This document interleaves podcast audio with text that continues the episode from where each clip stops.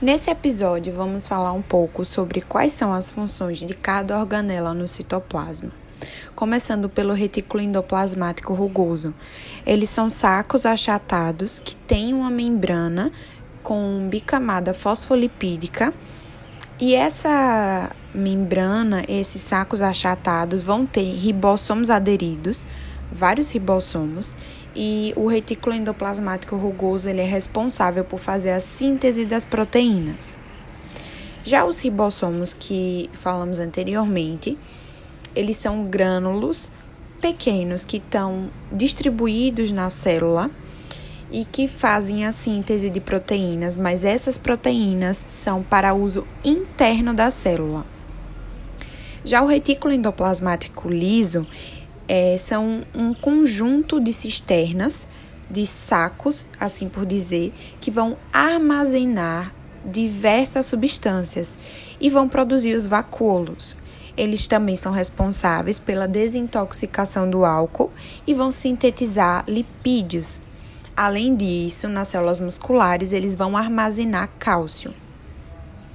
Já o complexo de Golgi são bolsas membranosas empilhadas que lembram pratos empilhados que vão armazenar, transformar, empacotar e secretar substâncias que são recebidas de dentro da célula para fora da célula. Então é importante lembrar que o complexo de Golgi são bolsas membranosas que vão empacotar e secretar substâncias de dentro da célula para fora da célula. Além disso, o complexo de Golgi também sintetiza carboidratos, lisossomos e o acrosoma presente nos flagelos dos espermatozoides.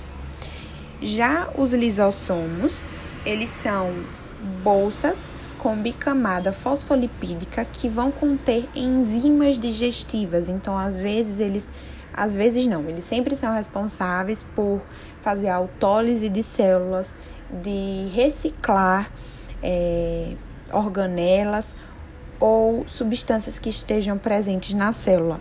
Eles reciclam porque contêm enzimas digestivas.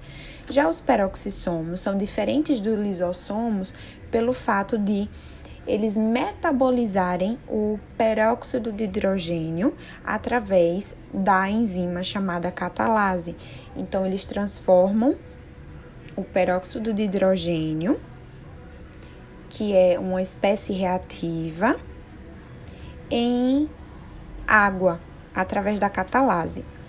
A mitocôndria, ela vai ser uma organela que produz ATP através da respiração celular. Ela tem DNA próprio, idêntico ao materno, e já temos podcasts sobre isso aqui também, sobre a herança do DNA materno, a herança do DNA mitocondrial, que é sempre materno, e é importante destacar aqui a teoria da endossimbiose, endossimbiose, que é a teoria de que a mitocôndria era é, uma bactéria, né? Uma célula eucarionte que foi invaginada e, portanto, é, ela tem um DNA próprio. Já o cloroplasto, presente somente nas células vegetais, é uma organela repleta de clorofila e realiza a fotossíntese. E por último, os centríolos são as organelas responsáveis por formar as fibras de fuso, que vão auxiliar no processo de divisão celular e também formam cílios e flagelos.